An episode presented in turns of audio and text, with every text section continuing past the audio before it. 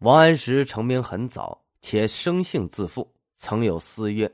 不为浮云遮望眼，自缘身在最高层。”足见其心气之高，志向之远。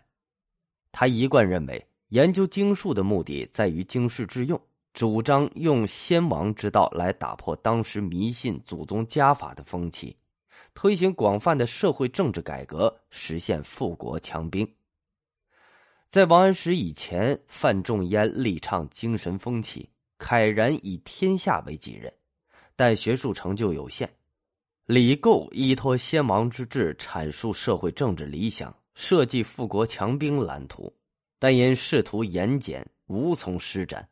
唯有王安石集经学家、政治家于一身，遭遇神宗，千载一时，使其宏图抱负得以充分施展。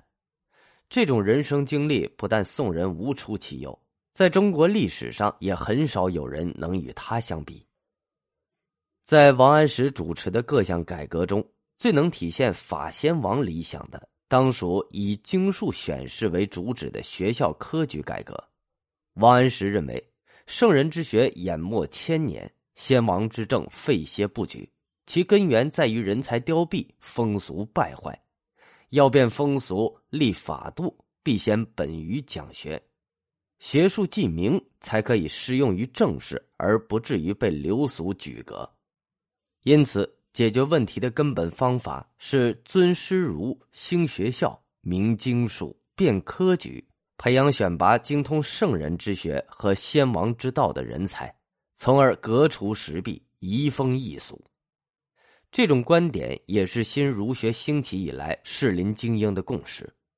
早在西宁以前，欧阳修、孙复等人对于科场士子奉为准绳的汉唐著书之学大加挞伐。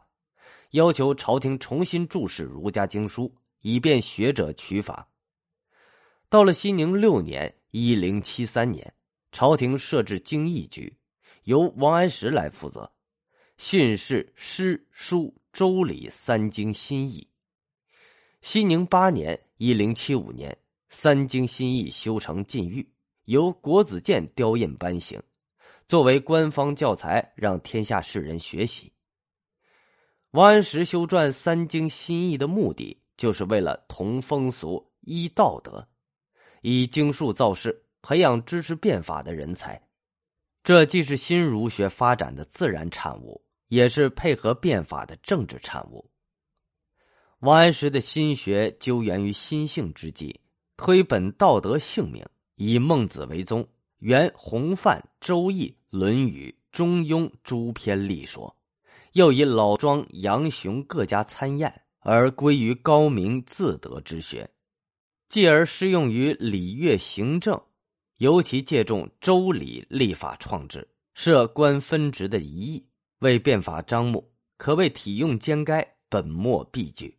既是义理之学的继承和发展，又是义理之学向心性之学、理性之学转进的重要一环。